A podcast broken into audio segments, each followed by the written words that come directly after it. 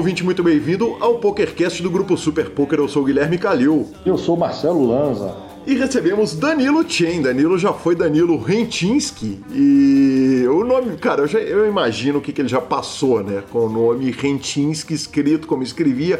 Obviamente perguntei para ele sobre isso e recebo esse amigo querido aqui no PokerCast que falou sobre mindset, falou sobre meditação e sobre o projeto novo dele, o GG Tilt. A gente começa lembrando que para ouvir um podcast você pode acessar qualquer agregador de podcasts, estamos também no Spotify, no Deezer, no YouTube, nos indique, nos dê cinco estrelas e se tiver nos ouvindo pelo YouTube, dê aquele like, é super importante pra gente. Troque suas fichas sempre pelo Fichas.net. Perguntas, participações, sugestões, promoções e comentários no nosso e-mail é pokercast.gruposuperpoker.com.br Instagram e Twitter, arroba Guicalil e arroba Lanzamaia. Temos e-mail, claro que temos e-mail, né? Os Claro caras que agora não perdem. Você abriu a caixa de Pandora. Nosso telefone é 31 97518 9609 para entrar no nosso grupo do Telegram ou para poder nos mandar áudios.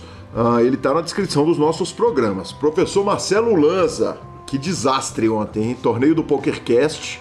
Juliano não ia jogar, eu falei, vai jogar, botei ele para jogar o torneio, ele me eliminou e te eliminou. Há, boato, há boatos, há boatos, você nunca pode chamar malandro pro jogo. Não Exatamente. pode. Tem uma regra, o cara não quer jogar, ok, obrigado, vamos pra próxima. Se você insiste, normalmente dá ruim.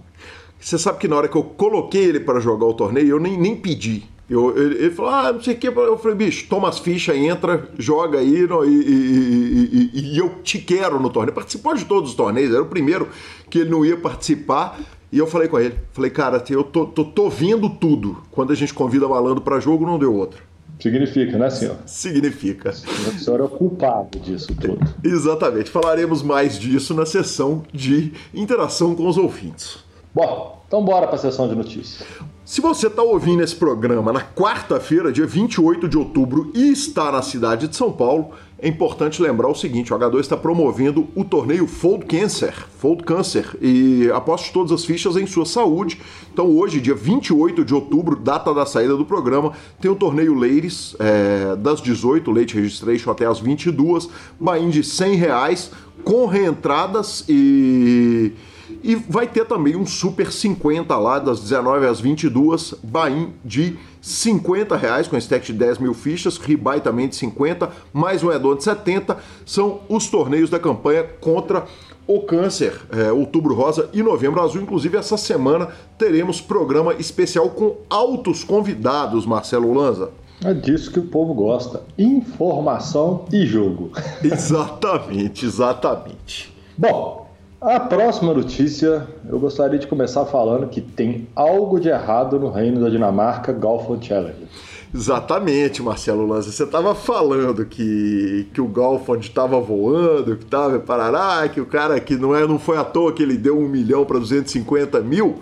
A gente lembra o seguinte: no programa passado o, o Challenge estava parado com quase 6 mil mãos e o Galfond estava 117 mil euros positivos. Aí, no dia 20 de outubro, eles jogam 500 mãos e ele perde 150 mil euros. Fica negativo pela primeira vez, né, ah, em muito tempo, eh, pela primeira vez lá desde aquele primeiro challenge. Depois, no dia 21 de outubro, dia seguinte, ele joga mais 500 mãos e perde mais 160 mil euros. Depois, no dia 22, ele joga mais 500 mãos e perde mais 100 mil euros. No momento, ele tá, eles estão com 7 7.400 mãos. Ele está negativo 289 mil euros. Lembrando que o jogo é 100, 200 pot limit ao marra. A duração do, do evento é de 35 mil mãos, então ele jogou um sétimo das mãos totais. E o side bet, como eu disse ali, é de 1 milhão para 250k, Marcelo Lanza. Ah, mas eu acho que isso aí é igual o time favorito tomar gol em casa, você entrar na virada, entendeu? Nós estamos falando de um mundo de mãos ainda pela frente, né? Teve uma semana ruim, mas caramba, nós ainda temos 28 mil mãos quase para ser julgada. Não, não acho que, que vai ter pressão do dinheiro, a gente sabe que ele não tem. Ele já teve por baixo situações muito piores em última sessão e buscou. Então eu acho que tá bem ok. Vai ser bom para dar emoção. É, com certeza absoluta. O arroba Roy underline 555 tweetou para ele falou o seguinte: aparentemente esse 4 para 1 que você deu para ele parece que foi bem generoso. E o Phil Golford não, não, perdeu a falinha, falou o seguinte: eu sou um cara generoso, eu ofereci 4 para 1 para muitos jogadores, mas só o uh, Chance Corner foi bravo o suficiente para aceitar isso e meter uma hashtag A sorte favorece aos ousados. Sensacional, né, cara? Bom, Seguindo o poker pelo mundo, nós tivemos regulamentação do joguinho na Alemanha. Exatamente, Lanza. A regulamentação da Alemanha passou, é, ela passa a ser aplicada no meio do ano que vem, é, mas tem alguns pontos aqui que eu queria discutir com você e eu tenho opiniões fortes a respeito.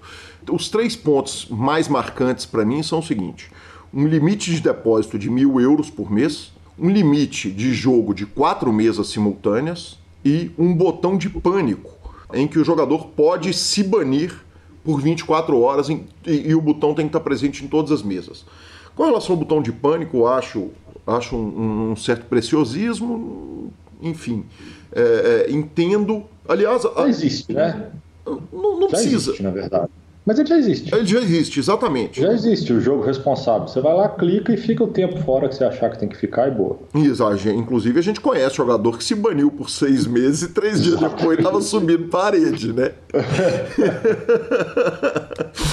Mas, então, assim, com relação ao botão de pânico, eu não tenho muito problema. Acho que é um preciosismo incluir mais esse item aí, que vai dar um trabalhinho a mais para os sites, mas, mas tá de boa.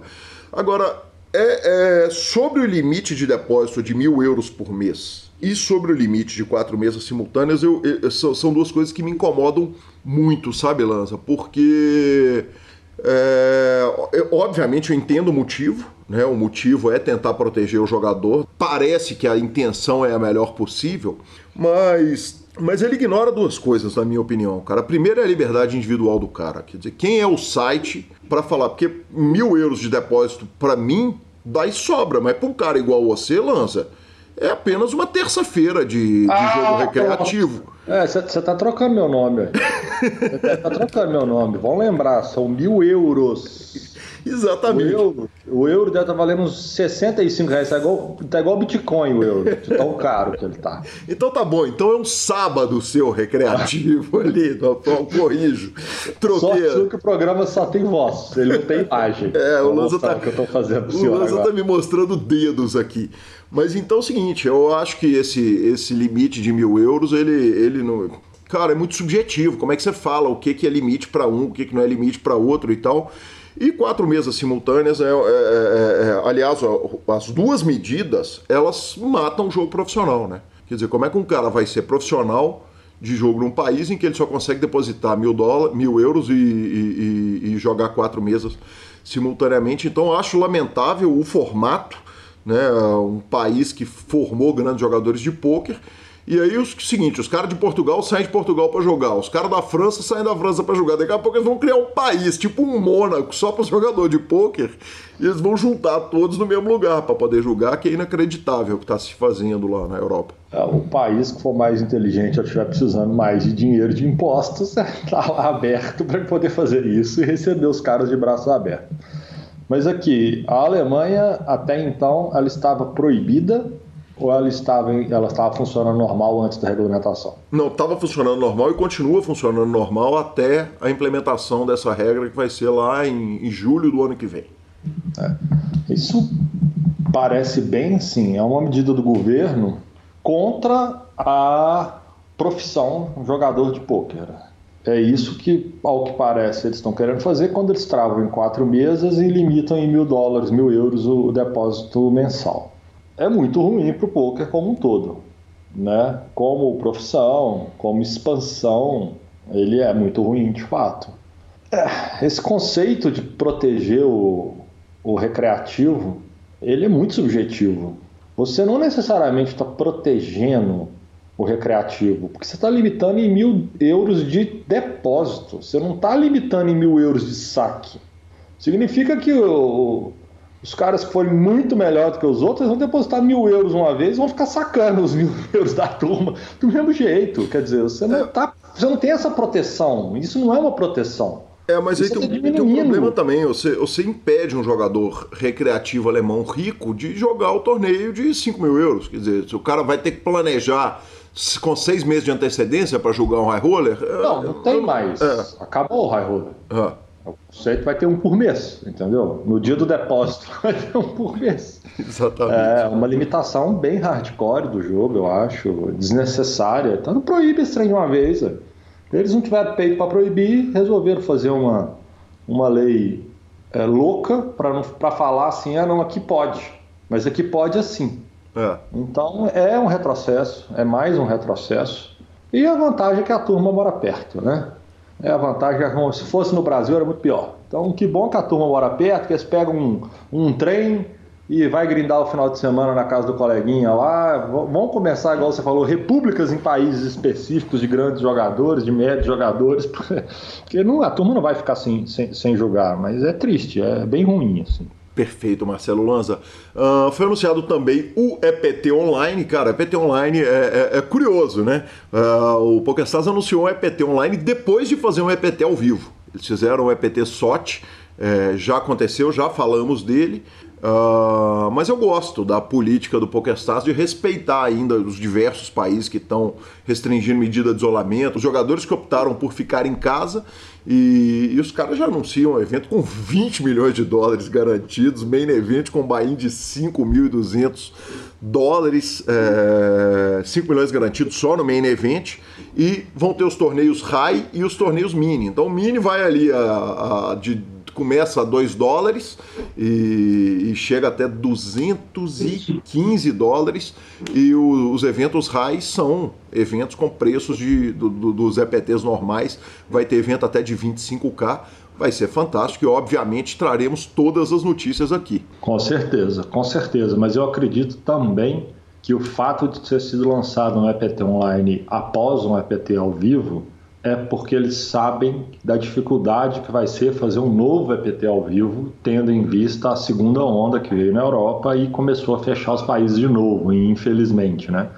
Então, é, quando se pensava que estava se abrindo as coisas, até que a gente teria um, um horizonte um pouquinho melhor, começamos a ter o problema de novo, começamos a vários países na Europa bater números alarmantes, então eles já imaginam que vão fechar novamente então, para eles manterem a, a sequência de eventos, eles já vão para o online, que ali está safe, né? Pode meter bala e ao mesmo tempo também a turma que não quis jogar também ter essa oportunidade. Então, acho que é uma bela jogada, bem inteligente da parte deles fazer isso. E bala, filho. É, eu acho que para além disso ainda tem um detalhe, né? É, é, que os operadores de poker já entenderam que faz total sentido é, trazer os eventos do poker ao vivo para o poker online. Então acho que isso também além disso, ainda mostra a tendência natural. E outra tendência natural para a gente encerrar as notícias é o Brasil forrando uma nota e parabéns Pedro Padilha, campeão do main event do Bounty Builder.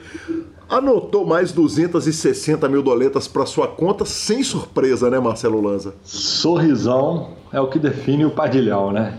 Tá lá, tava de férias. Quem segue ele no Instagram via que ele tava de férias, ele saiu de férias, acabou as férias e falou: Porra, vamos jogar. Sentou, jogou, aí ele tweetou, ele postou assim: já posso voltar para as férias? Pode, pode. O senhor já pode voltar para as férias, o senhor está liberadíssimo. Que homem! Você fica com a palavra do Fichasnet e Danilo Chen. O Fichasnet é o seu parceiro para compra e venda de ficha nos principais sites de poker online. Chame o Fichasnet e avise que chegou até eles pelo PokerCast para participar de promoções super especiais para os nossos ouvintes. O WhatsApp do Fichasnet é 062 99837 1007 e lá você negocia suas fichas com os melhores preços.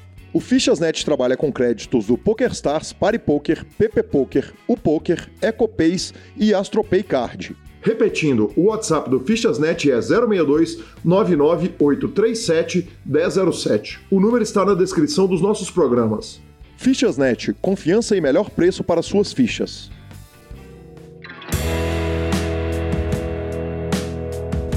É com grande satisfação que estamos de volta agora com a nossa entrevista. É com grande satisfação que recebo aqui o meu amigo que era Danilo Rentinski lá no primeiro momento do PokerCast, quando ele primeiro apareceu e me recebeu com todo carinho lá na escola do The Rose de, da Vila Mariana. E, e, agora tanta coisa mudou, até o nome, né, Danilo? Me, me conta um pouco a respeito do nome novo. Cara, primeiro lugar, muito legal estar aqui de volta. Obrigado pelo convite realmente, né, uma mudança, algumas mudanças foram feitas, a, a, com certeza a nossa conversa hoje vai ser bem diferente da anterior, né? Que a anterior já foi muito bacana, gostei pra caramba. E, bom, esse, a questão do nome, na real, eu sempre quis facilitar, simplificar meu nome, né? Porque meu nome em português se escreve Shensinski. Aí ninguém consegue ler, ninguém pronuncia certo, nem o jeito em português Shensinski.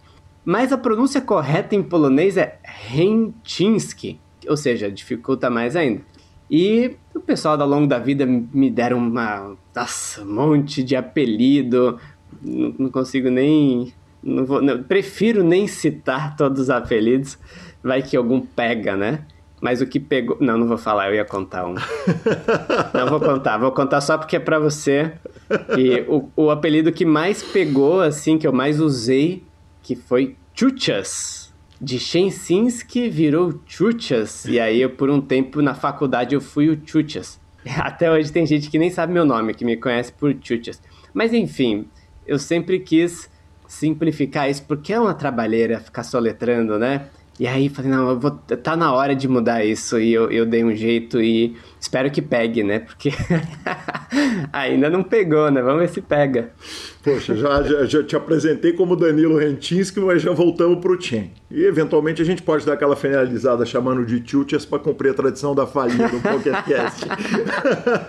Vixe, vai que pega isso, tô ferrado. Danilo, uma coisa marcante para mim, é, e, e inclusive eu uso como termômetro do PokerCast, é, que muita gente volta para ouvir lá do começo do PokerCast, vai fazer a maratona e eu tenho como medir essa temperatura pelo número de pessoas que me pedem aquela meditação que você nos mandou no primeiro programa que você falou com a gente.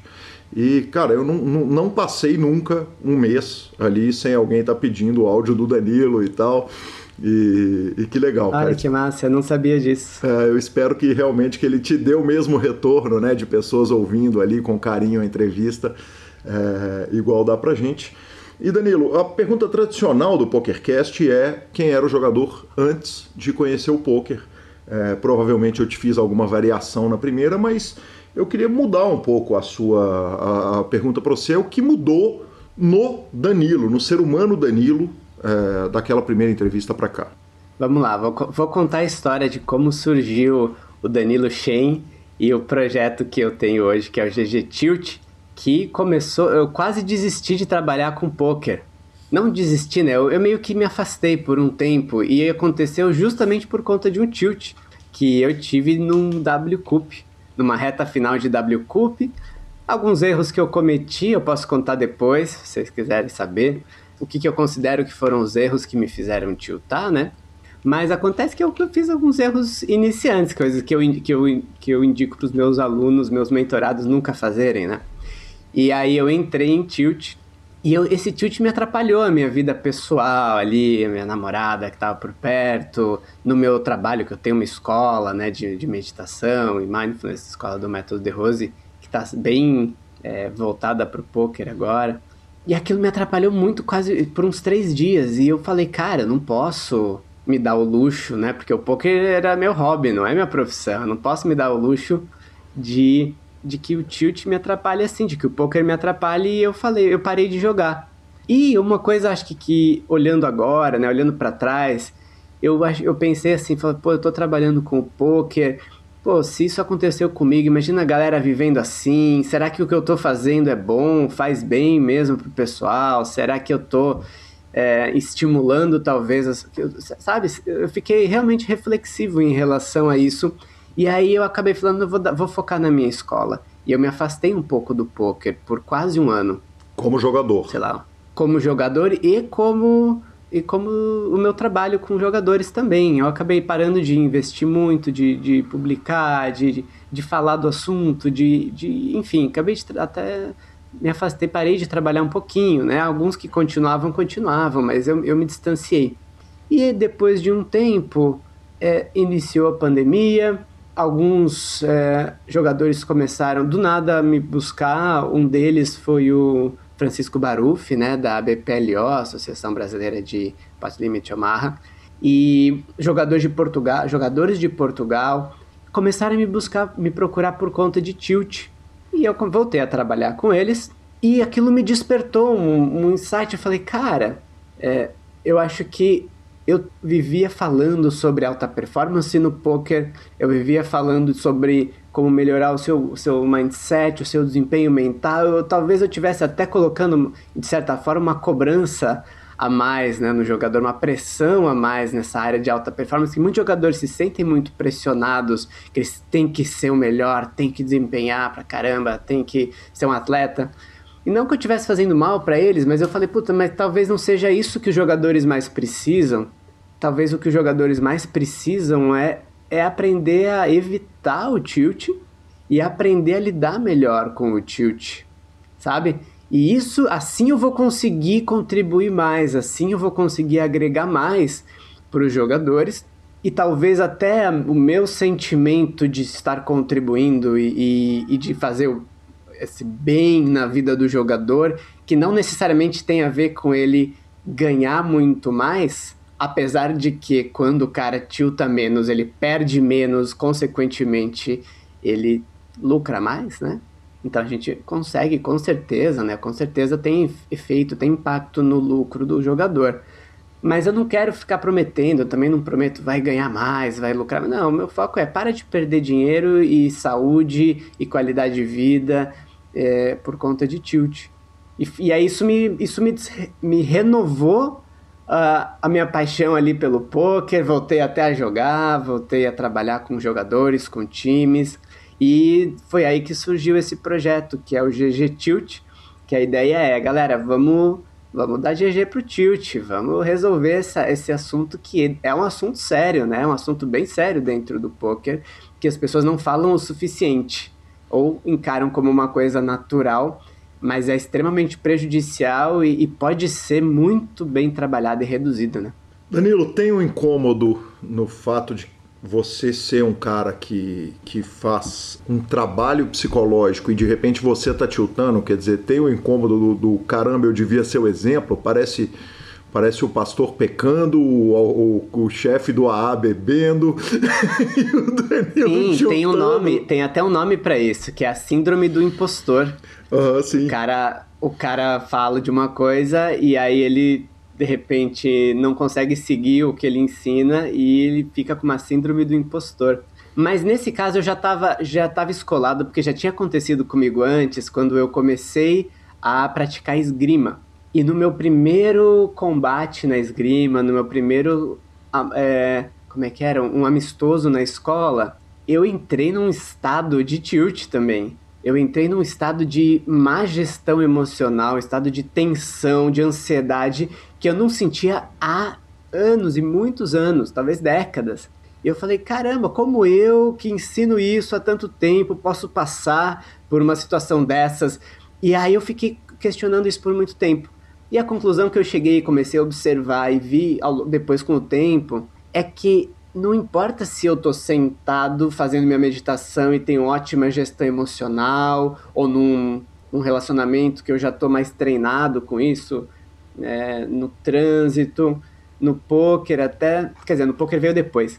Não importa se eu nunca passei por aquela situação. Aquilo é uma situação nova. Eu não tenho treino, eu não tenho habilidade, não desenvolvi a habilidade naquela área, naquela situação. E aí em pouco tempo eu já melhorei muito na esgrima. E eu falei, ah, então era só aprender a aplicar o que eu sei e adaptar aos meus condicionamentos, os meus conexões cerebrais ao cenário da esgrima. Uhum. Porque eu nunca tive uma pessoa vindo com uma espada na minha direção querendo me matar, né? Porque é isso que é a esgrima, né? Você tem alguém vindo com uma espada na sua direção querendo enfiar a espada em você. Então, para o seu subconsciente, aquela situação é uma ameaça muito grande. Só que no poker não é muito diferente, porque no poker na mesa, as suas fichas são a sua vida. E na hora que alguém pega todas as suas fichas, ou que alguém está atrás das suas fichas, você está lutando pela sua vida também, de certa forma, psicologicamente falando. Então você sente as fichas diminuindo, aquilo é, afeta o seu instinto de sobrevivência também. Então como aconteceu igual no poker, na primeira vez que eu fui jogar foi num BSOP Millions, eu fui num free roll mesmo, que eu fui convidado.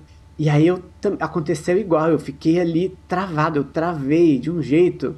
Eu falei, cara, travei de novo. Mas dessa vez eu já sabia. Eu falei, tá, é, eu tô num cenário novo, num ambiente novo, e é uma questão de aprender, adaptar, e agora eu aplico aqui. Só que quando a gente já tem treino nisso, o aprendizado é mais rápido, é muito mais rápido. Quer dizer, é, é parte da vivência. O fato de, por mais que você esteja treinado para uma situação, o fato de você não estar tá convivendo com aquilo no dia a dia te deixa muito mais é, é, vulnerável a, a tiltar com uma situação. É isso? É, a novidade, o inesperado, quando você é pego de surpresa, algo que você não conhece, é mais, é mais fácil. E é o que acontece com o tilt, os jogadores mais inexperientes tendem a tiltar muito mais por conta de bad beat, por conta de bolhar FT. É muito mais comum. Agora, o jogador mais experiente, que já passou por essa situação muitas e muitas vezes, já se acostumou em geral. A não ser que algumas condições aumentem o tilt, a probabilidade de tiltar.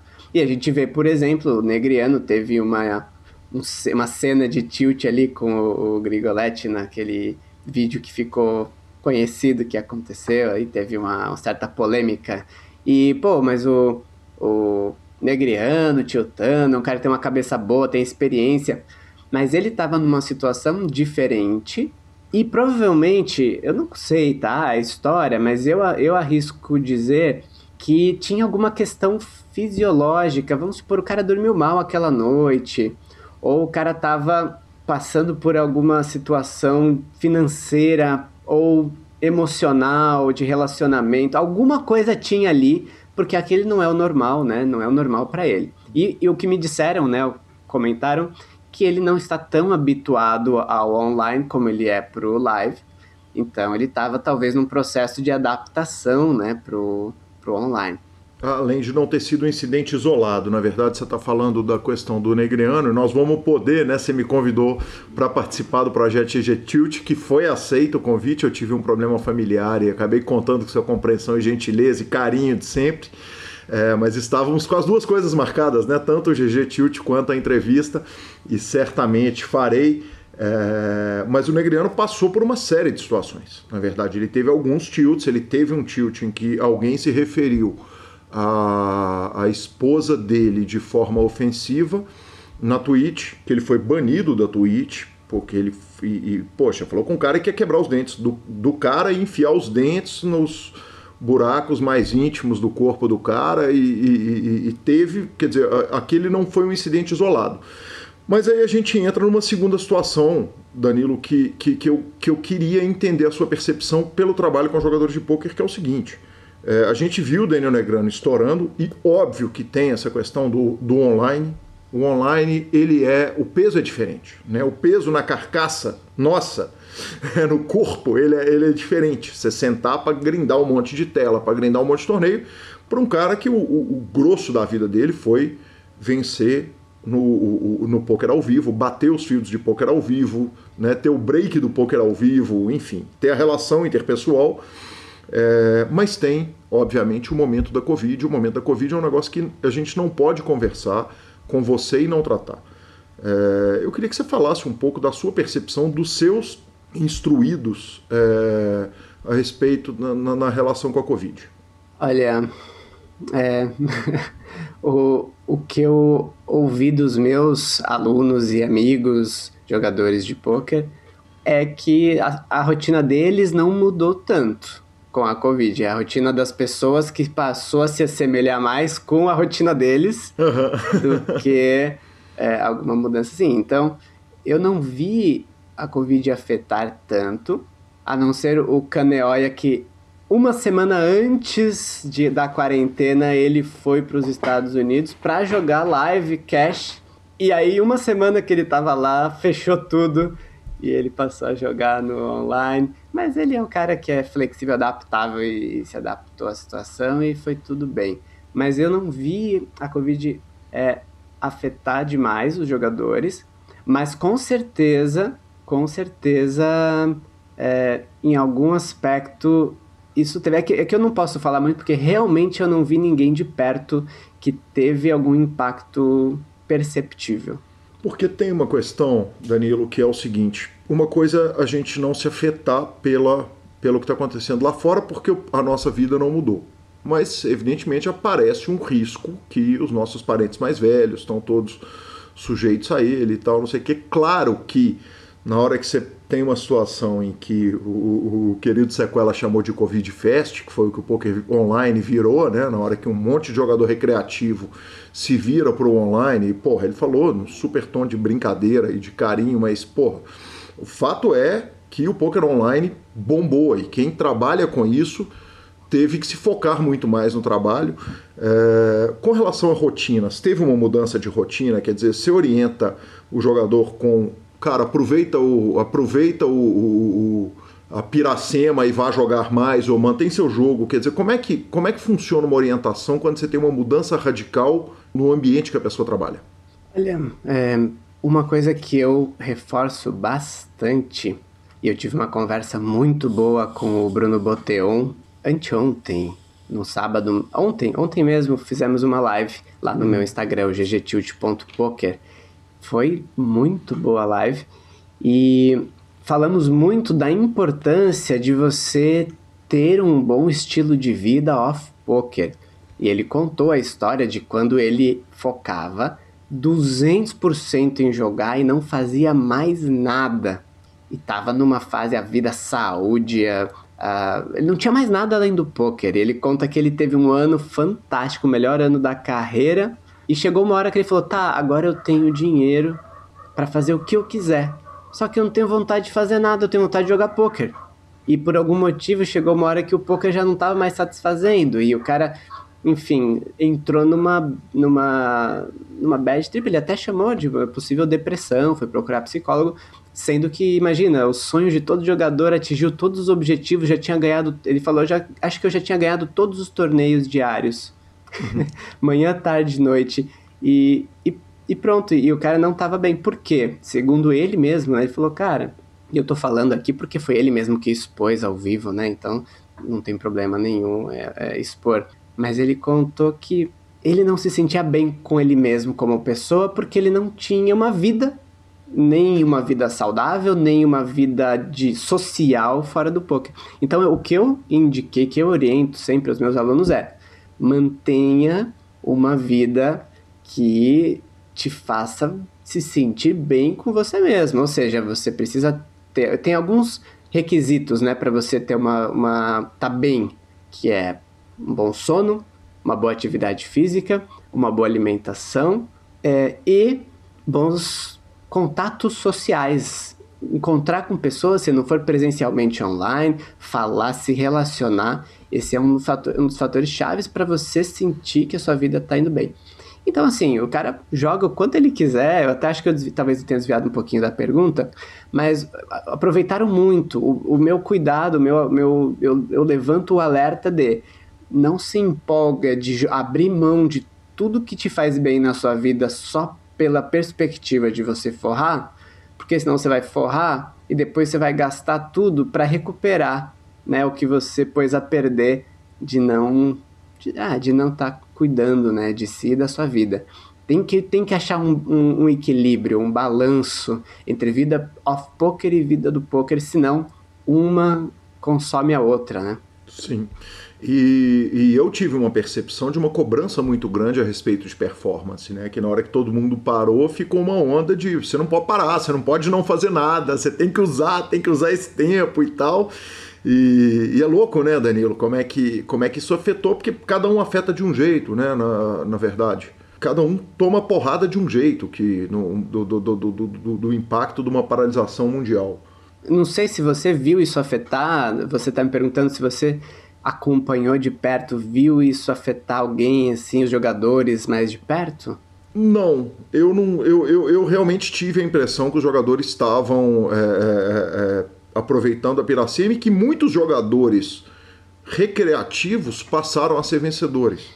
Quer dizer, no meu próprio caso, eu passei a jogar o Marra de cinco cartas naquele primeiro momento que teve um impacto gigantesco e, e ganhar uma grana de verdade é, com o jogo, sendo que esse está longe de ser o meu, meu foco principal, minha, minha fonte de renda principal. Mas eu observei um jogo que ele estava tão simples de ganhar, ele estava tão reto de ganhar, com tanta gente novata fazendo tanta barbaridade, que eu sentei e fui jogando, jogando, jogando, mas mas eu tenho uma questão de rotina, né, eh, Danilo? Eu tenho uma. Eu, primeiro, eu usei para aprender a tocar piano e eu medito todo dia, eu faço exercício todo dia, cinco, seis vezes por semana e tal. Então eu, eu, eu consegui manter uma rotina, mas. Uma, e, e, e no, no, meu caso específico, até virei piada, porque as pessoas fizeram, brincaram do super produtivo da quarentena. Que aprende a tocar piano, aprende o idioma, aprende não sei o que, não sei o que, e isso começou a virar um motivo de piada. E, que é um bom motivo de piada mesmo, e eu não quis fazer essa pose, eu só estava realmente aproveitando que tinha um piano em casa, eu estava preso e acabou minha vida social para tocar o piano mas eu vi pessoas muito queridas, no poker menos, mas pessoas muito queridas, de repente é, se, se, enxergarem sem uma vida social, sem uma vida, é, poxa, até sexual, uhum. né? Um monte de coisa que as pessoas estão acostumadas no dia a dia e, e de repente você, restringe a pessoa daquilo e se ela não arrumar outra coisa para cobrir aquele buraco, ela, ela ficar completamente perdida. Sim, não, fora do poker eu vi bastante gente mesmo surtando, feio, pesado. Mas, bom, eu acho que por dois motivos os jogadores de poker não sofreram tanto esse impacto. Um, porque já estão habituados a ficar em home office, um pouco mais isolados, já é meio que padrão dos jogadores que jogam mais online. Os que jogam live, jogavam live, devem ter sentido mais. E dois, porque o jogador de poker já, já é muito resiliente, né? Ele já, já toma muita porrada no dia a dia, eu acho que já está mais habituado. Isso é, é uma das vantagens, é uma das qualidades que o poker proporciona para os jogadores, que é o, o, cara que ainda está lá jogando há muitos anos e, e, e, continua e segue com altos e baixos, downswings, upswings, perde a vontade, volta, todos os desafios que enfrenta e continua, esse cara já desenvolveu uma resiliência acima da média. E resiliência é uma das principais qualidades para serem trabalhadas durante essa fase, né? Uhum, perfeito. Danilo, vamos falar um tanto de tilt, porque porque é, esse é o, o, grande assunto do Danilo no momento e, e cara, GG Tilt é é um nome muito bom, né? É uma sacada muito boa. Porque eu, eu, eu, eu começo com a pergunta cuja resposta para mim é óbvia, mas existe alguém que é intiltável? Quer dizer, que, que, que, que não se atinge? Sim, assim, praticamente não tilta. Eu fiz uma live com o Yuri Nerd Guy recentemente e ele falou: Cara, eu já fui o cara mais tiltado do poker. E isso eu nem sabia, isso me, me surpreendeu, né? Porque quando você pensa no Yuri, você não imagina um cara tiltado, muito pelo contrário. E ele falou: Eu já fui o cara mais tiltado do poker, mas hoje eu posso dizer que eu tilto 1% do que eu tiltava. E o meu tilt hoje é só quando eu tô cansado fisicamente, emocionalmente, eu tô desgastado.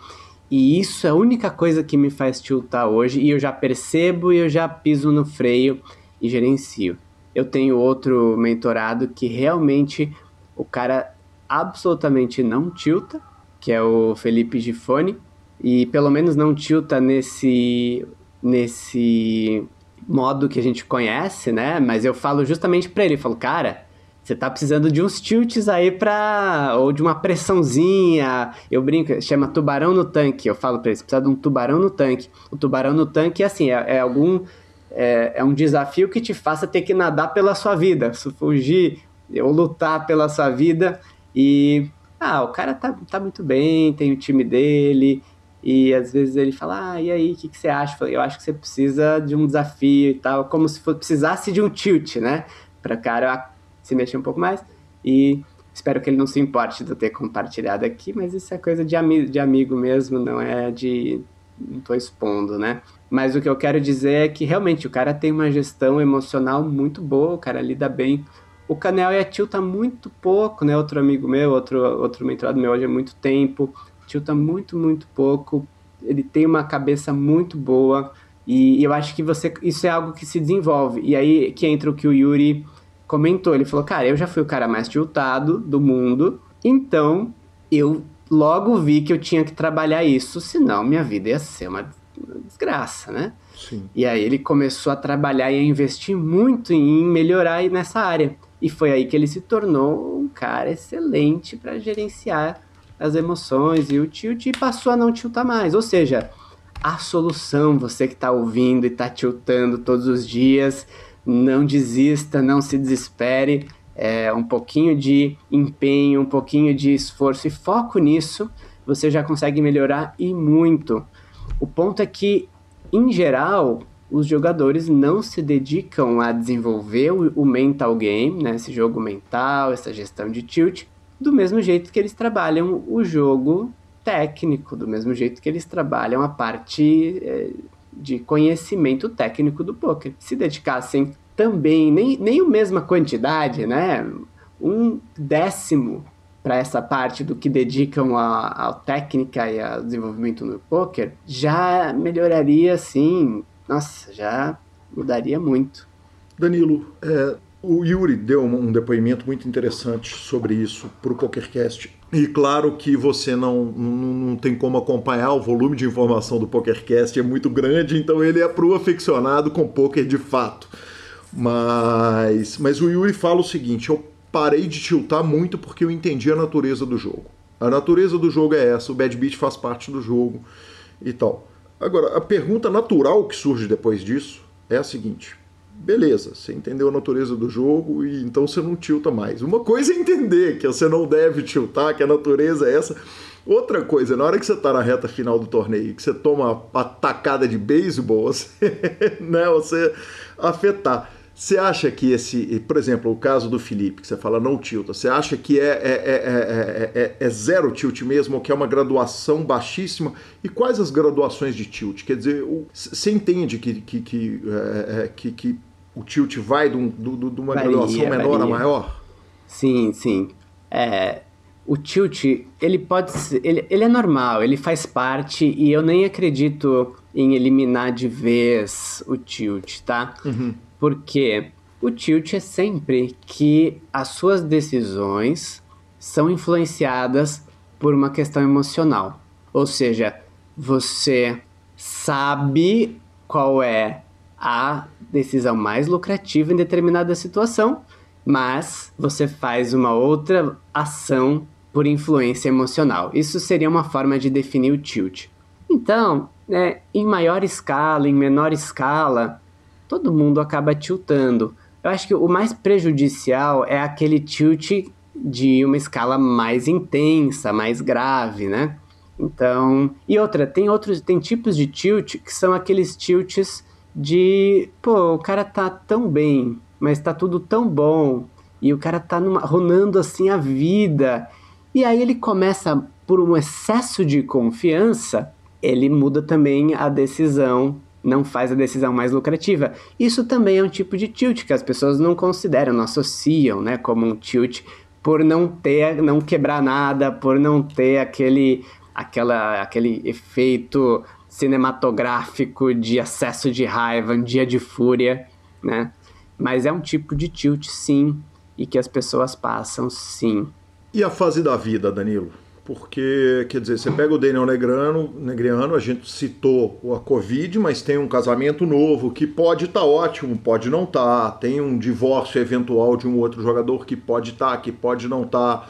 Tem uma doença familiar, tem uma coisa, quer dizer, que, que, que, que tem fatores externos que afetam um jogador que tilta zero. Por exemplo, o Yuri, que, que, que mantém o tilt dele no, no maior controle possível, Quer dizer, tem, tem fatores que não, não são, não estão simplesmente sob controle dele, correto? Sim, sim, com certeza. É, é o que eu falei, nem é, acho que o tilt vai acontecer. O, o, importante é você, um, aprender a identificar na medida que ele surge, que ele aparece. Uhum. Dois, saber o que fazer quando ele surge. E três, que é o. É, eu acho que até o principal é trabalhar no seu dia a dia para que ele não apareça. Uhum. Vão acontecer imprevistos, mas se você, por exemplo, desenvolve a sua resiliência, a sua capacidade de lidar com imprevistos, de lidar com estresse e pressão na vida de uma maneira geral, as coisas que acontecem vão te afetar cada vez menos. Então, isso é uma questão de desenvolver a si mesmo para estar mais preparado para lidar com o tilt. E aí eu vou dar um exemplo de uma ferramenta, né? É uma ferramenta que eu já falo faz tempo, eu sei que você é um grande entusiasta da meditação, mas não sei se todo mundo sabe. Tem um estudo que mostra que dois meses de meditação diária modificam a estrutura física do cérebro. Pô, meditação modifica o físico, o seu cérebro, o seu órgão Sim, modifica. E o que, que modifica? Aí que está a sacada, aí que está o ponto-chave. O que, que modifica no seu cérebro? Nós temos uma parte do cérebro que é mais emocional, que é totalmente relacionada ao tilt, e nós temos uma outra parte do cérebro que é mais racional, que é mais relacionada à sua tomada de decisões mais complexas. O que acontece é que quando você tilta o emocional, desliga a racional e você age no impulsivo. Então, o que é, o tilt ele produz isso, ele te impede, né, é, biologicamente de fazer as melhores decisões, de usar o seu cérebro racional. E a meditação que ela ativa, ela desenvolve, aumenta a massa cinzenta na parte racional, na área de tomada de boas decisões e reduz a massa cinzenta no cérebro emocional que tende a reagir mais rapidamente, impulsivamente, instinto de luta ou fuga, ou seja, o tilt. Portanto, se você medita frequentemente, de preferência diariamente, mesmo que sejam só 5 minutos, você está transformando a sua estrutura do cérebro para lidar com essas situações externas, com esses imprevistos. Então, imprevistos vão acontecer.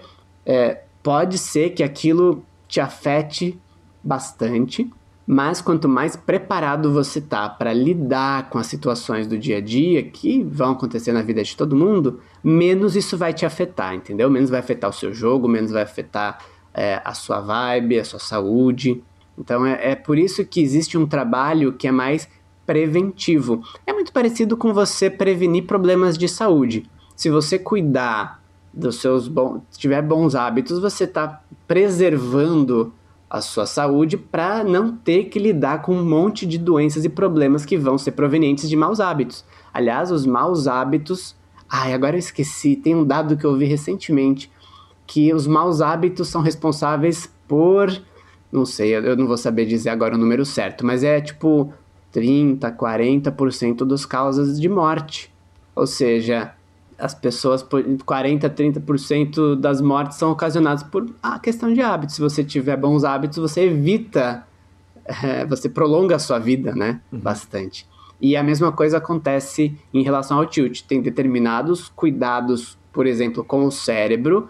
A é, meditação é só um deles e nem é o mais importante, tá? Ele é um extra. Tem coisas muito mais importantes, como eu falei, o sono. Tem um, estu um estudioso do sono, para quem dorme mal, vai procurar agora. Não, agora não, termina de ouvir aqui e vai procurar depois. Mas não dê, não dê, dá um pause, dá um pause, anota. Matt Walker. O cara é um dos maiores estudiosos sobre sono do mundo. E basicamente ele associa, muitos estudos associam é, a degeneração cerebral com a falta de sono. Uhum. Existe uma relação direta. Se o cara não dorme bem sete horas de, por noite, por exemplo, com sono profundo, porque um sono raso não serve, com os anos o cérebro entra em estado de degeneração e as doenças degenerativas cerebrais, demências muito graves, muito chatas, né, de se ter na família, é, podem ser evitadas ou postergadas, né? E com certeza isso, isso impacta o dia a dia também do jogador, porque tem uma, uma noite que você dorme mal, é, o dia seguinte a sua probabilidade de tiltar aumenta no mínimo em três vezes. Sim, perfeito. Danilo, o que é mau hábito para um pode ser bom hábito para outro? Por exemplo, é... existem relações e relações com, por exemplo, bebida alcoólica, existem boas e más relações com o poker. Quer dizer, obviamente a gente tem um percentual de pessoas que lidam com o poker é, e que o jogo acaba virando uma ludopatia ali, uma doença e tal, que precisa ser tratada. Evidentemente, a gente que está no meio do poker sabe que é uma minoria absoluta. Como a gente sabe que a relação com o álcool, é, é na grande para a grande maioria das pessoas, ela é uma boa relação, ela não necessariamente é uma relação é, é prejudicial. Tudo está na quantidade, né, Calil? É, a diferença entre o remédio e o veneno é a quantidade. Ou seja, é, o, tem um outro, outro pesquisador que eu recomendo que, se, que estuda o cérebro, assim, vai muito no, na, no detalhe, eu uso muito o trabalho dele, é, chama Daniel Amen. Change Your Brain, Change Your Life. Mude o seu cérebro, mude sua vida. Ele estuda através de imagens cerebrais. Ele já fez mais de 80 mil imagens cerebrais de mais de 15 mil pessoas, acompanhando ao longo de muitos anos a influência de determinados hábitos no desempenho do cérebro. E ele mostra uma foto, uma imagem, né, um, brain scan de um cérebro de alguém que bebe álcool e de alguém que não bebe, de alguém que bebe álcool regularmente e de alguém que não bebe. E o cérebro de quem bebe álcool regularmente parece que tem uns, uns, uns buracos, parece um queijo suíço, frente a uma pessoa que tem um cérebro que funciona bem, que não tem, que tem bons hábitos, ou seja, que se esse for o único fator, né, o cérebro está inteirinho, bonitinho, e o outro parece um queijo suíço, e a questão não é física, é em atividade. Ele explica, se vocês forem buscar o TED dele, ele tem um TED acho que 18 minutos, é uma coisa curtinha, que já dá um monte de informação sobre como cuidar bem do seu cérebro e as mesmos hábitos que eu recomendo para evitar o tilt, é, são os hábitos que ele recomenda para que você mantenha uma boa saúde cerebral. Então, assim, eu, eu, eu sou uma pessoa que não. Para mim, não existe certo e errado. Certo e errado são julgamentos. Para mim, existem escolhas. Uhum. Então, o cara faz uma escolha e essa escolha vai trazer consequências, algumas que ele pode considerar positiva e outras que ele pode considerar negativa. Para algumas pessoas, algumas coisas que um considera positivo, outro considera negativo, que um considera negativo, outro considera positivo, e é, não, não, quer, não coloca o julgamento em nada. Agora, o que é fato é, para a saúde do cérebro, a bebida alcoólica frequente, regular, é prejudicial. Ah, mas eu, tô, eu, eu, sou, eu bebo socializando, é socialmente e tal. Aí, às vezes, você é, por exemplo, a falta de sociabilização também é prejudicial. Você uhum. ter bons contatos, você ser uma pessoa bem sociável, também é útil, é necessário. Ou seja, é, aí, ah, mas, enfim, é, é todo um, um emaranhado de coisas, um debate. Mas uh, o que eu queria dizer é: alguns hábitos fazem mal para o cérebro, mas é uma escolha de, cara, isso aqui me dá prazer, me dá satisfação, eu, quer, eu não quero abrir mão disso e tudo bem, sabe? Não, não tá errado. Agora, se o cara fala, puta, eu tô tiltando pra caramba, Danilo, o que que eu faço? E aí eu falo, olha, tem esse esse hábito que podem estar tá influenciando seu tilt. Ah, não, mas não quero mudar esses hábitos. Eu falei, bom, aí, é, se isso provavelmente tá te causando tilt, fica de, talvez fique difícil você mudar você melhorar sem resolver isso. Uhum. Às vezes diminui, faz um teste, sabe? Não sei se eu respondi a sua pergunta. Perfeitamente. A minha pergunta seguinte é a seguinte: você colocou para mim uma perna com quatro cadeiras. São sono, atividade física, alimentação e relações sociais. Dá para firmar a cadeira sem uma das pernas? Olha, sempre vai ficar meio bamba essa cadeira, né? Porque eu, eu, eu gosto de comparar essas coisas com o próprio poker. Então, ah, o jogador ele é muito bem, ele é muito bom entre bet pot, ele é muito bom no pré-flop, mas se ele não for muito bom em, sei lá, defender os blinds, ele é um fundamento que vai ser onde ele vai vazar, onde o dinheiro vai vazar, né? Onde, vai, onde ele vai perder. É o elo fraco da corrente, onde a corrente vai quebrar. É onde ele está perdendo dinheiro, né? Então, dá para o cara ter uma dessas áreas menos. É, quanto mais áreas ele tiver bem cuidadas, melhor. Mas se uma delas não está bem, é justamente ali onde vai ter né, o problema. Agora, um ponto, um ponto muito importante. Aí eu falo isso e tem o cara que ele leva muito a sério e que ele fala: Não, então eu vou resolver minha vida e vou. Eu não, eu não cuido bem de nenhum desses quatro pilares. Eu vou resolver todos de uma vez e quero mudar toda a minha vida e vou mudar todos esses hábitos. E aí o que acontece? Passar uma semana ele já desistiu porque não existe na natureza, não existe na nosso, na nosso, no ser humano uma mudança brusca que seja sustentável. Uhum, isso só acontece, só a pessoa só consegue fazer isso mesmo, geralmente numa situação de trauma. Por exemplo, tem gente que está a vida inteira falando, ah, vou melhorar meus hábitos e não melhora. Aí o cara tem um infarte ele fala, tá, eu quase morri, agora eu acho que eu vou ter que fazer alguma coisa. E dá um clique e ele consegue mudar muita coisa. É, isso, isso eu já vi acontecer. Agora, se o cara só decide, eu vou mudar tudo de uma vez, o que eu vejo acontecer é passar pouco tempo, é, volta tudo ao normal e ele fala, ah, não, não consigo, não funciona. Não é que não funciona, quer dizer que o cara não fez certo, né? O cara, o cara começou errado. É igual o cara que fala, ah, eu não gosto de meditação, não consigo fazer meditação. Eu tentei ficar ali uns 20 minutos, igual me recomendaram, e, e em 10 minutos eu já não aguentava mais. Tá, é, já experimentou começar com 5? Experimenta começar com dois, até com um. Uhum. E o importante é começar a criar o hábito, o seu corpo ir aceitando, assimilando, compreendendo. Tudo na natureza leva tempo. E o desenvolvimento que eu, que eu sempre uso de exemplo, que é, todo mundo conhece, é que o cara não vai conseguir, se o cara quer ficar forte, ele não vai conseguir ficar forte muito rápido. Se o cara faz se ele nunca fez academia, por exemplo, e ele vai 5 horas por dia na academia, o cara vai, não vai ficar forte, ele vai ficar quebrado, pode se lesionar. Ah, não, vou tomar bomba. Aí o cara, além de quebrado, se lesionar, ainda fica doente, tem problemas hormonais, porque ele está tentando acelerar um processo que naturalmente ele não é viável. Ou seja, é, é o longo prazo do poker. Você não consegue forçar o longo prazo para chegar rápido. Você pode ter um big hit, pode ter ali uma, so uma sorte mesmo, né, de ter um big hit no início da carreira, mas isso não significa que chegou o longo prazo, né? Uhum. É, ele tem que construir a habilidade dele, né, como jogador com o tempo. E o tilt é a mesma coisa, o cara não vai resolver o tilt da noite pro dia, o cara não vai resolver todos os hábitos da vida dele da noite pro dia. E mais uma coisa que no, na minha live com o Botão a gente comentou e foi muito interessante, que ele falou assim, naquela época que ele teve aquela primeira fase boa e depois ele entrou ali numa, numa, numa down, que não era uma down no poker, era uma down emocional, que ele acabou até quase parando de jogar porque estava sem vontade e tal. Naquela época ele fazia 0% desses quatro pilares, ele cuidava 0%. Ele falou, e aí eu falei, e hoje, como é que tá? Falei, Cara, hoje eu posso te dizer que eu tô cuidando 20%.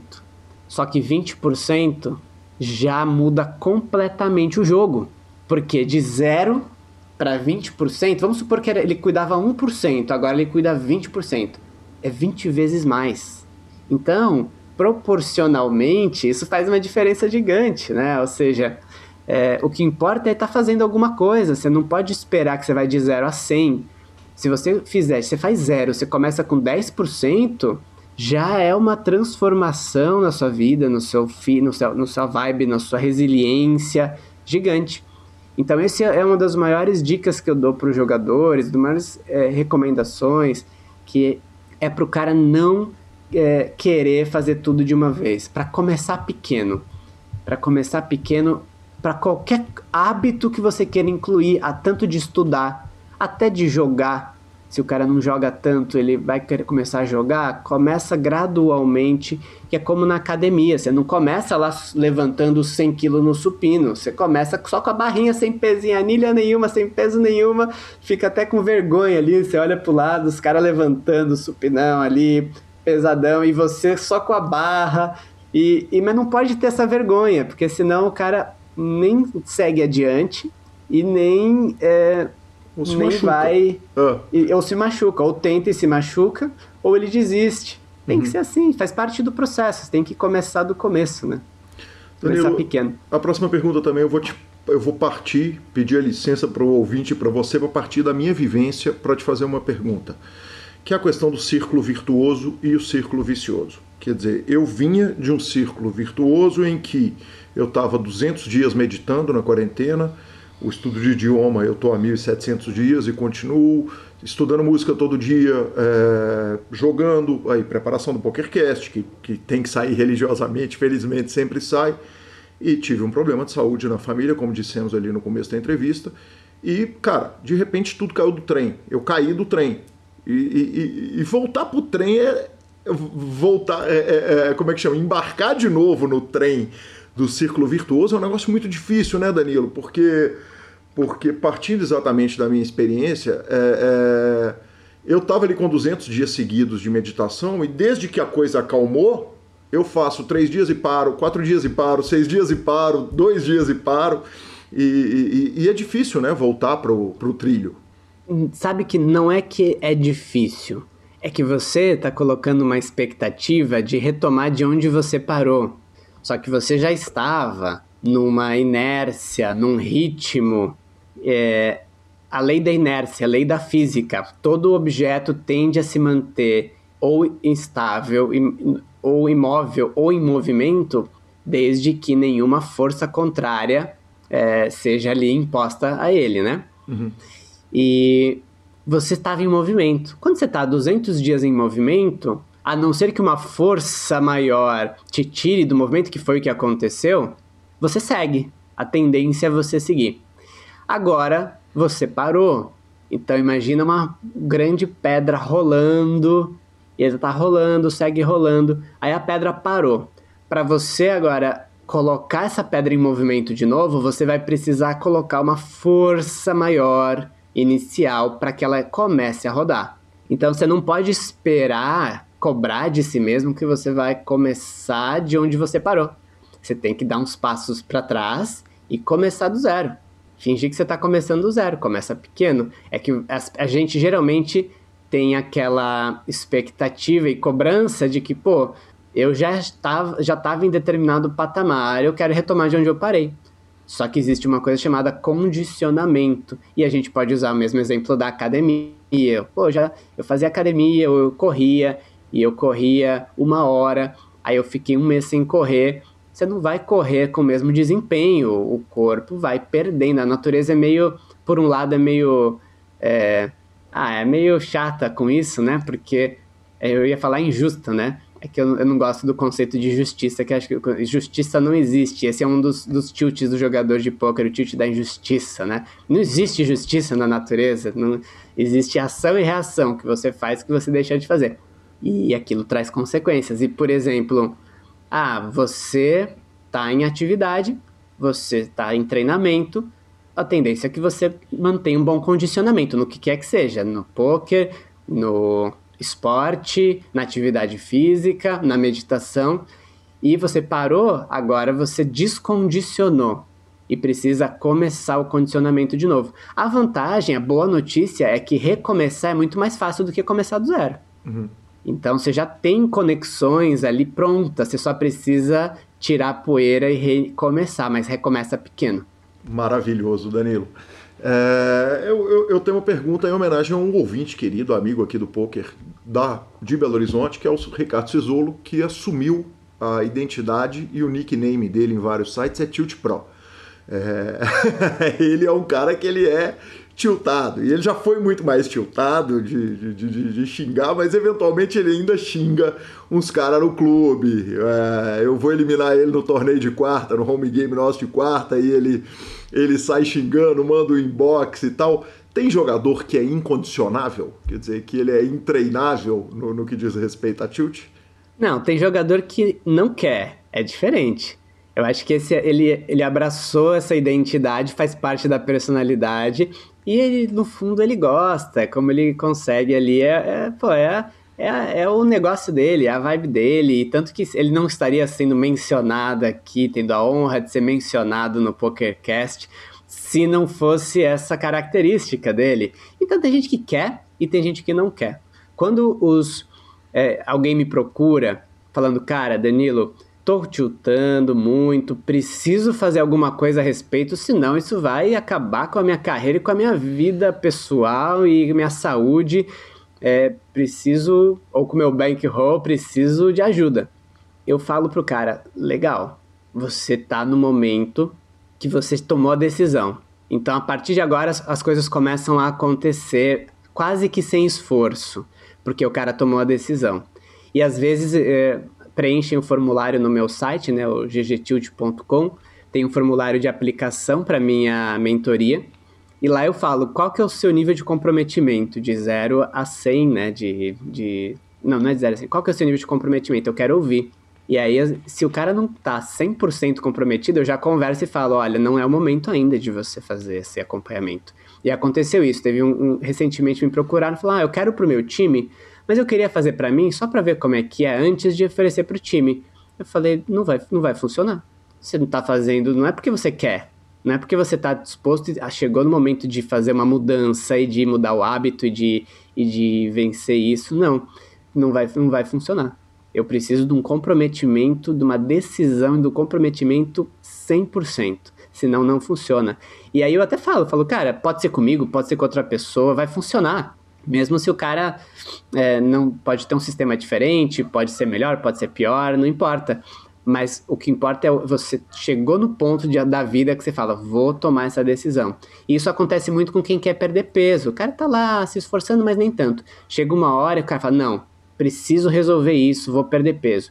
E aí, de repente, começa. Quando chega o momento mágico da tomada de decisão, para qualquer coisa na vida, na verdade, para qualquer mudança, é que é, quando a pessoa fala que quer mudar e não consegue, é porque ela está extraindo algum benefício é, secundário daquilo que ela não quer mudar. Então, o, o benefício secundário desse seu amigo, por exemplo, provavelmente é. Pô, o cara é conhecido, né? O cara ficou conhecido pelo tilt, pelo, pelos tilts dele. E, e deve ter até um apego, um carinho, tanto você por ele, quanto ele pelo próprio. Pela essa própria situação, pelo próprio jeito de ser, né? Então acho que é isso. Acho que qualquer um consegue, só precisa querer de verdade tomar a decisão. E aí o segundo passo para esses as pessoas que me procuram, eu falo, legal, você já deu até o segundo passo, porque você tomou a iniciativa de procurar essa ajuda. E o terceiro passo qual que é? Investir. Investir tempo e dinheiro, porque na hora que o cara investiu, ele fala: "Tá, agora se eu não fizer nada, eu tô sendo burro, né? Eu tô perdendo, tô jogando dinheiro fora, tô queimando dinheiro, vou começar a fazer". E aí ele se compromete de verdade. Então, o investimento financeiro, se ele ganhar, se você falar: "Vou dar de presente pro meu amigo aqui, Tilt Pro, dei de presente uma mentoria com o Danilo". Não vai funcionar também porque ele não tomou a decisão e nem ele tirou ali dinheirinho do bolso para falar, eu vou investir nisso. Perfeito, Danilo. É, é, inclusive funciona assim na psicanálise com psicólogo, psicanalista, enfim, é, é, em diversas áreas da vida realmente é necessário que, que a pessoa sinta ali. Às vezes o que um sente é, é cinco reais, o que o outro sente é cem mil reais, mas a pessoa tem realmente que sentir a dor. Basicamente, a, a adrenalina do jogo depende muito disso também, né? Quem joga muito barato acaba não, não se emocionando nem pro bem nem pro mal com o jogo, né? Se ele, se ele não afetar pelo menos um pouquinho ali, é, o ganho ele tem que ser satisfatório e a, a perda tem que gerar dor. Danilo, é, a gente vai caminhando para a reta final. Eu tenho umas perguntas que eu não consigo deixar de fazer. A primeira é o seguinte: e o jogador Danilo agora? Quer dizer, quanto que o Danilo está jogando? Ah, eu, eu voltei a jogar bastante para mim. Eu sou bem recreativo mesmo, né? Eu uhum. falo, eu sou ainda me tornarei lucrativo no poker. Não sou lucrativo, eu tô devolvendo o dinheiro que eu recebo com jogador de poker, eu devolvo nas mesas ainda, né? que parceiro. Mas é, por... Mas é porque eu não realmente eu tenho consciência que eu não, não me dediquei o suficiente para isso e tudo bem, porque eu jogo por diversão e para aprender, eu jogo para aprender a passar pelo que eu jogo. Aquele tilt que eu passei, tanto que transformou meu trabalho, né? Então é por isso que eu passo, que eu jogo e porque eu gosto. E aí, recentemente, é, eu tive um término de relacionamento, algumas questões pessoais, e falei, não, eu sei que se eu jogar, eu, eu, esses fatores vão interferir no meu jogo, e como já aconteceu no passado, e aí eu também parei de novo, por um tempo agora, tá? Porque não, não é assim, ah, Danilo, você não consegue fazer não interferir porque você faz ali uma respiração, uma meditação e, e consegue abstrair e tal. Tipo, pode ajudar, com certeza ajuda, mas é, vai interferir que eu sei. Uhum. Então, para evitar, é, às vezes o autoconhecimento, né, a decisão melhor é dar um tempo. Às vezes, por exemplo, é, em série, os jogadores eles forçam a máquina ali na série para aproveitar os, os garantidos bons e joga todo dia. Mas o cara pode fazer o que ele quiser. Tem um ponto que é, já o motor tá fundindo. O cara, a única coisa que serve é descansar. Que realmente vai fazer a diferença é descansar. Então tem, tem momentos que é, a solução é dar um tempo mesmo, é afastar do jogo, né? Acontece tanto com os tanto no cash quanto no torneio, profissionais e recreativos, e são, acho que é importante parte do processo é esse autoconhecimento de saber quando é, você, o negócio é, é, é não jogar. Às vezes a solução é não jogar. Perfeito. Danilo, e por último o seguinte, é, certa feita, quem não ouviu a entrevista do Danilo, tá lá no episódio, salvo engano, 38. Nós estamos agora a 138, há 100 semanas. É, passaram 100 semanas. É, eu posso estar errando aí por poucos episódios o número, mas acho que são é, 100 semanas redondas ou coisa parecida, ou muito próximo disso. E lá no primeiro, e eu recomendo pro, pro, pro ouvinte voltar, ouvir a entrevista com o Danilo, também, obviamente, a entrevista do Yuri com o Boteon, que conta da dura história de vida dele. Então, muitos nomes que foram citados aqui no programa já passaram pelo PokerCast, mas ser certa feita saiu em Las Vegas para comprar uma meia de, compress... de co compressão pro Careoia e voltou com uma cueca azul de compressão para ele, que segundo a sua primeira entrevista, poucas vezes ele lavava ou nunca lavava porque era a cueca da sorte. A pergunta é a seguinte: a cueca do Cane foi lavada ou ela tá andando sozinha pelas ruas de São Paulo e do Brasil? Olha, eu não tenho, eu não tenho essa intimidade toda com ele. Acho que você vai precisar convidá-lo para uma nova live com ele, uma nova entrevista para perguntar. Você me pegou de surpresa da outra vez com essa história e conseguiu pegar de novo aqui. Só faltava eu não ir lá ouvir a antiga e ver se tinha alguma falhinha. Né? Não basta chamar o parceiro de chuchas na reta final, tem que dar a falhinha da cueca de compressão Danilo, cara, que legal, que prazer te receber. É realmente é um negócio mágico. Assim, conversar com você traz paz pra gente, é um negócio tão agradável. Te ter no grupo do PokerCast, que você sempre trata é, é, o ouvinte que tem alguma pergunta com o carinho todo que você tenha. É realmente um negócio nobre, é engrandecedor e a convivência com você também. É, eu queria deixar o espaço aberto para as pessoas poderem te seguir no Instagram e conhecer melhor o trabalho. Legal, é, mas não pense que os meus mentorados têm essa mesma paz, viu? Porque eu dou só sacode, tapa na cara, pé, dois pés no peito na galera, que aí é outra pegada quando eu faço uma mentoria, é assim, abre os olhos, acorda que você tá falando bobagem, tipo, a, sai, dessa, sai desse, dessa desse condicionamento de se sabotar e de se enganar, porque você não me engana, rapaz.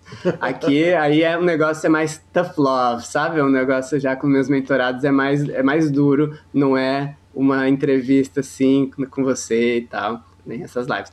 Mas, cara, eu tô no momento de publicar bastante conteúdo, essa fase do projeto GG Tilt, eu tô, cara, fazendo as lives uma por semana com um convidado, uma por semana sozinho, lá no meu Instagram, ggtilt.poker.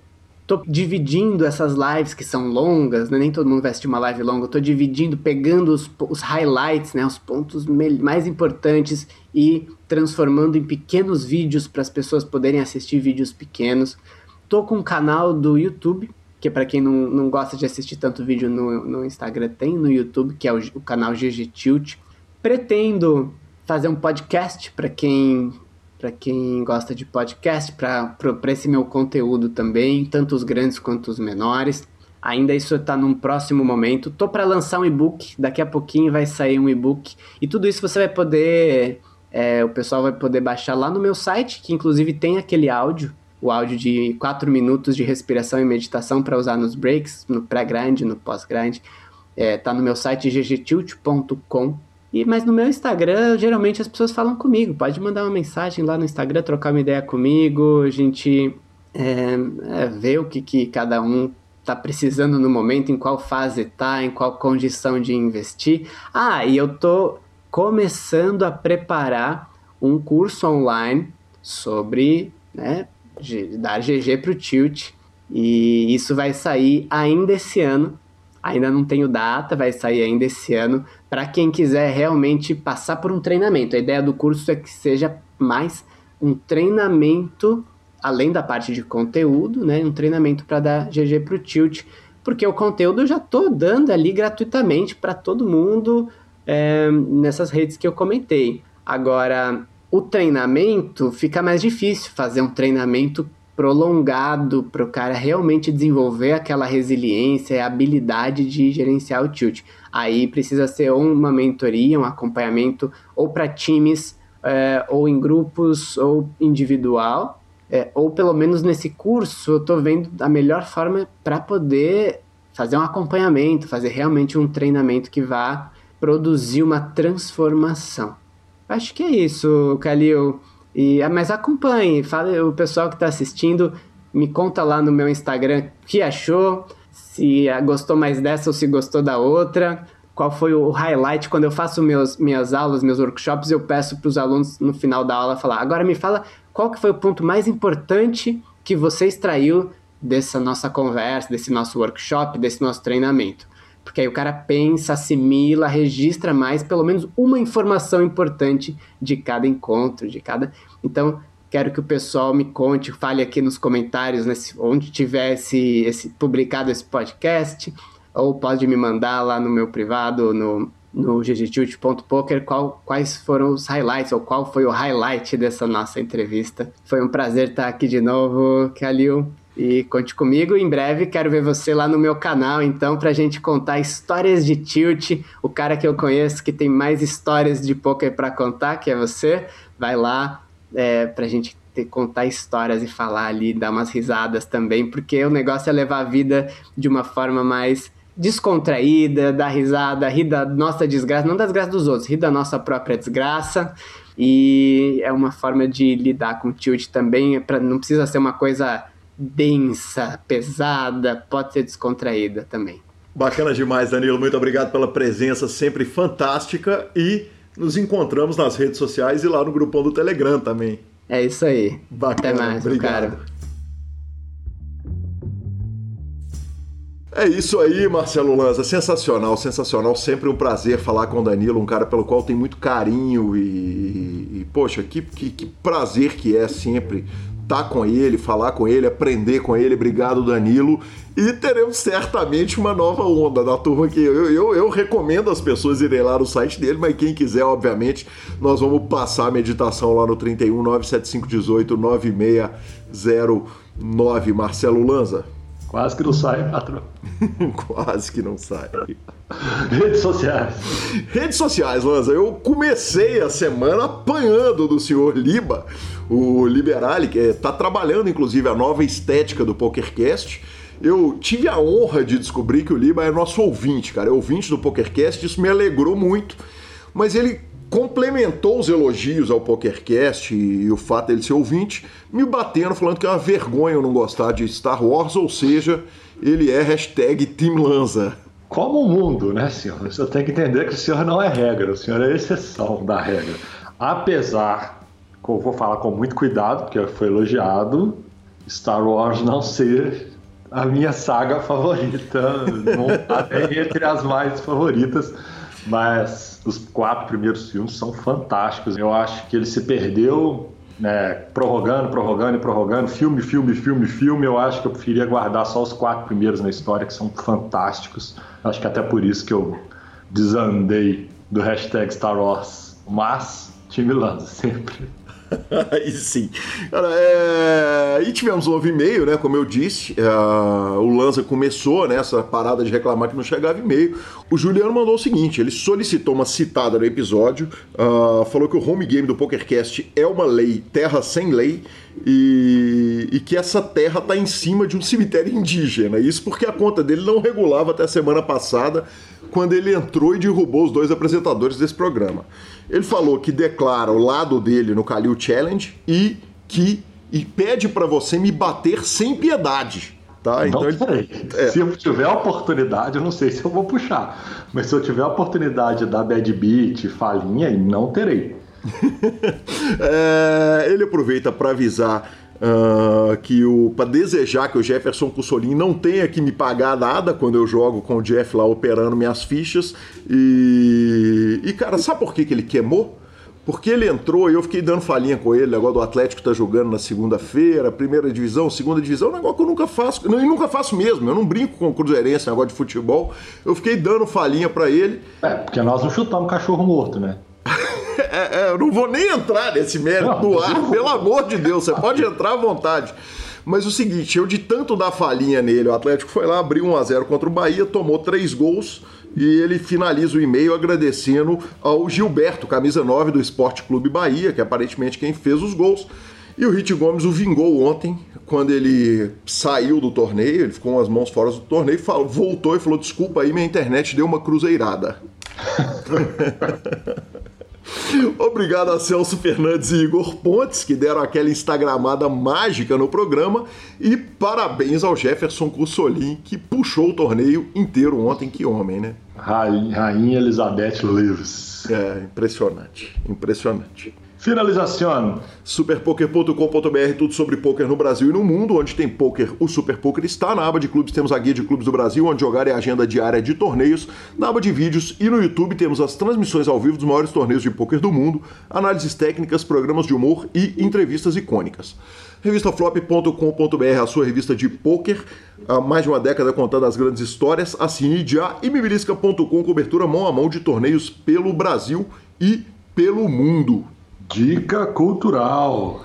Lanza, continuamos o seguinte: o Marcos Santos pediu indicações de livros de histórias de pôquer e eu volto com mais uma dica que infelizmente não tem traduzida, mas para quem lê em inglês é absolutamente fantástico. É o livro The Professor, The Banker and the Suicide King, do Michael Craig. É, ele conta a história do Andy Beal, que ia uh, ah, para Vegas julgar contra o mundo, contra a corporação de todos os jogadores. Uh, e fica uma curiosidade. Uh, o Suicide King, que eles se referem no livro, é o Rei de Copas. O Rei de Copas, eu não sei se você reparou, você ouvinte, se o Lanza e a Gabi que está chegando aqui repararam, ele tem uma espada apontada para a própria cabeça. Então, esse é o Suicide King do livro. Recomendo também o Set de Chicago, Uh, filme que está lá no, no, Netflix, tem uns diálogos muito bons. Não é um filme nota 10, não, mas é bem legal. E por fim, aproveito para indicar a entrevista do Dave Chappelle no programa do David Letterman no Netflix. A dica veio do querido Gustavo Oliveira. Boa. Minha dica cultural da semana, é, já que a gente estava brincando de galo, né? Na segunda-feira, no sábado à noite, eu subi on fire após aquele empate horroroso contra o esporte, on fire Gabi tava vendo um filme ali com 15, 20 minutos. Ela falou: quer, quer que volta? Eu falei: não, queria nem conversar, né? Descia nem água. Eu falei: não, pode deixar esse filme. E aí continuei vendo o filme e, o filme é fantástico. O filme chama Black Mass, filme de 2015 com Johnny Depp. Ele é um, um gangster italiano, é, irlandês, eu acho. Italiano, irlandês. Irlandês, vai. Que é a história real, inclusive. E um filmaço, super indico. Então fica a dica aí, The Black Mass. E, como eu falei, eu vou dar direito de resposta à minha esposa, Gabi Belizares, está aqui do lado, doida para dar falinhas e afins a respeito do que eu falei semana passada. Pelas costas dela que se diga. Não, não. falei com ela, depois eu falei no programa e avisei ela que falei no programa. Perfeito, tudo bem. Então, e que honra receber Gabriela Belisário aqui de volta no programa. Gabizinha, bem-vinda, que saudade. Muito obrigada, gente. Saudade de vocês também.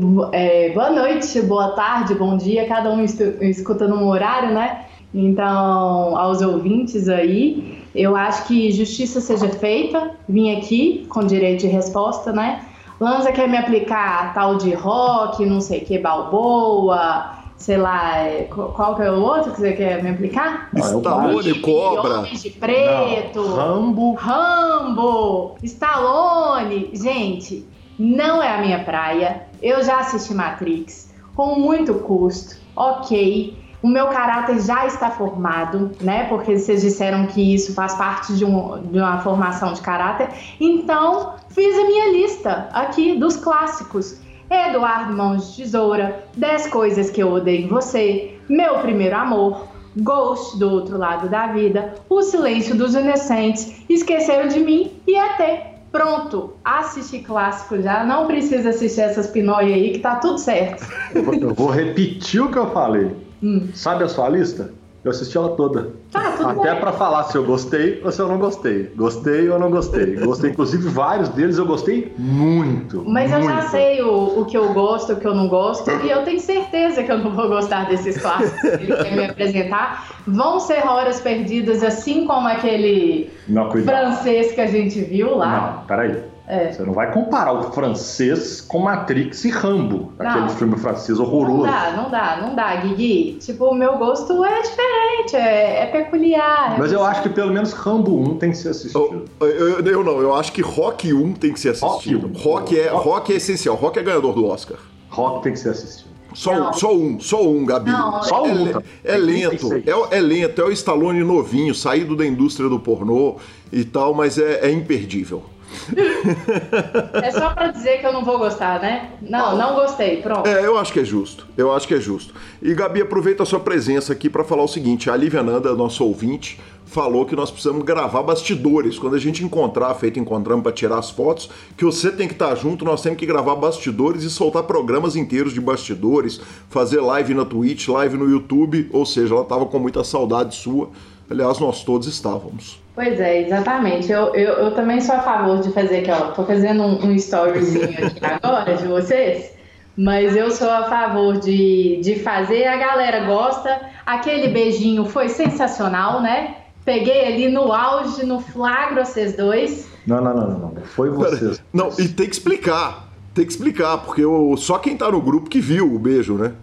Ah, ah, é verdade. Só quem tá no grupo, quem me segue que viu. Estávamos fazendo uma foto com pose de UFC. Compôs de UFC um encarando o outro. encarada. Isso. Então não foi vocês dois, porque quem deu beijo foi o Gui. Vamos deixar claro. isso. Mandou um beijo, Mandou né, um beijo. Isso. Então, não, não, não, não, não, não- não teve contato, a gente tava ali um olhar, quatro dedos do outro. E Aí ele- aquele, ele aquele olhar de ódio, eu mandei um beijo e a Gabi filmou, lamentável. Aquela intenção de desconcertar o parceiro, mas eu continuei com aquela cara de UFC brava, entendeu? Lenhadora. Mas é muito bom mesmo. E a galera tá super assim com o Twitch agora, essas coisas. Quem sabe, né? Faz um especial aí de final de ano, já, já vão Bebendo, entrar. né? Já vão entrar daquele jeito, né? Quem sabe a gente não faz um, um especial de final de ano numa Twitch, tomando uma, do jeito que a gente merece, tocando um piano e violão e eu cantando? Quem é? Nossa! Nossa, tá fechado. Peguei, já é call a parada. já demos call. Uai, que- às vezes, às vezes o pessoal ainda continua ouvindo o programa, continua seguindo a gente, Às continua conversando, continua gostando, que Tem chance de diminuir um pouco, É, mas chance. faz parte, né? Variância. variância. Variância.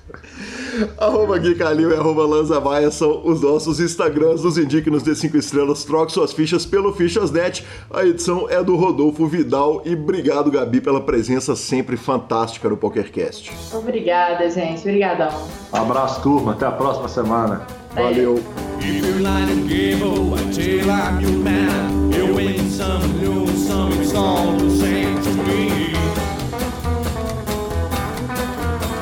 If